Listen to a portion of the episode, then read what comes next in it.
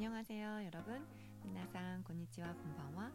오늘은 지난 시간에 이어서 또 다른 이유 표현이 나오는 대화를 같이 연습해 보도록 하겠습니다. 오늘 대화의 타이틀은 뜨거우니까 조심하세요. 입니다. 자, 그럼 처음부터 끝까지 제가 한번 이야기해 볼게요. 이 식당에 자주 오세요? 네, 단골이에요.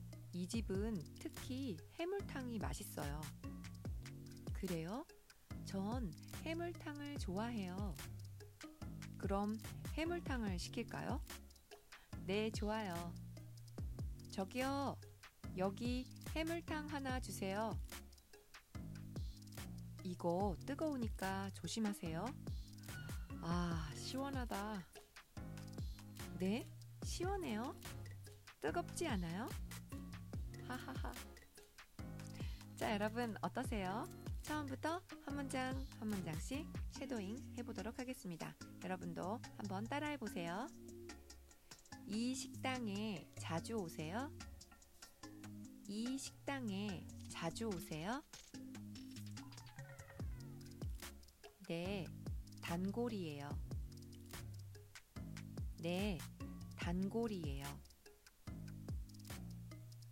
이 집은 특히 해물탕이 맛있어요. 이 집은 특히 해물탕이 맛있어요. 그래요?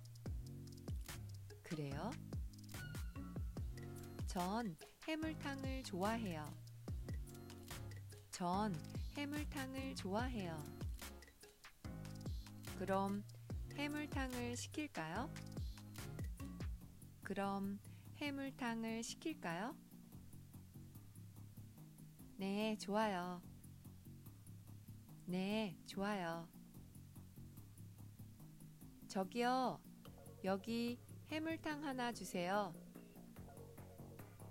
저기요, 여기 해물탕 하나 주세요. 이거 뜨거우니까 조심하세요. 이거 뜨거우니까 조심하세요. 아, 시원하다. 아, 시원하다. 네? 시원해요? 네? 시원해요? 뜨겁지 않아요? 뜨겁지 않아요? 하하하. 자, 여러분 그러면 지금부터 A, B를 나눠서 한번 대화해 보도록 하겠습니다. 제가 A 할게요. 여러분 먼저 B 해주세요. 자, 그러면 갑니다. 이 식당에 자주 오세요?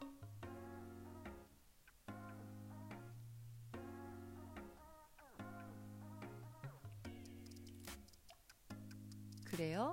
전 해물탕을 좋아해요.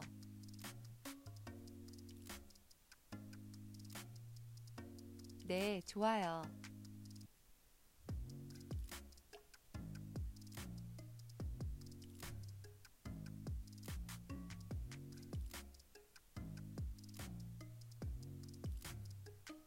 네, 시원해요?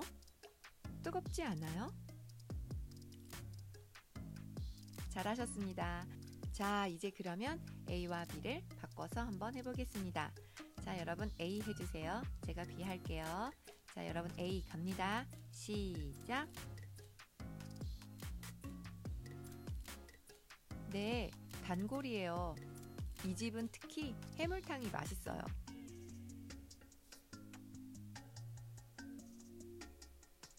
그럼 해물탕을 시킬까요?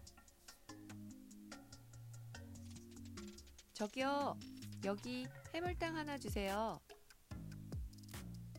이거 뜨거우니까 조심하세요. 아, 시원하다.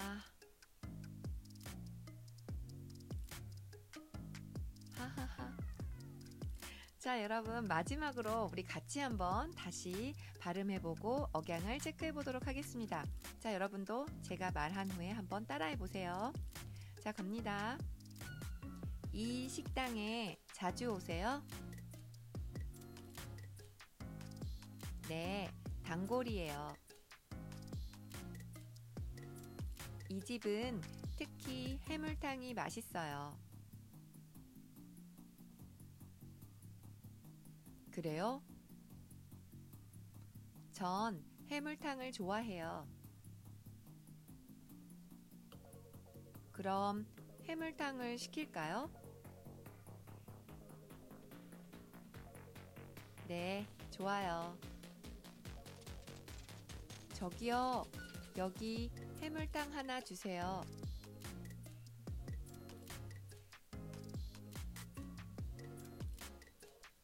이거 뜨거우니까 조심하세요. 아, 시원하다. 네, 시원해요. 뜨겁지 않아요? 하하하. 자, 여러분, 이 대화도 연습을 많이 해주세요. 오늘도 수고하셨습니다. 감사합니다.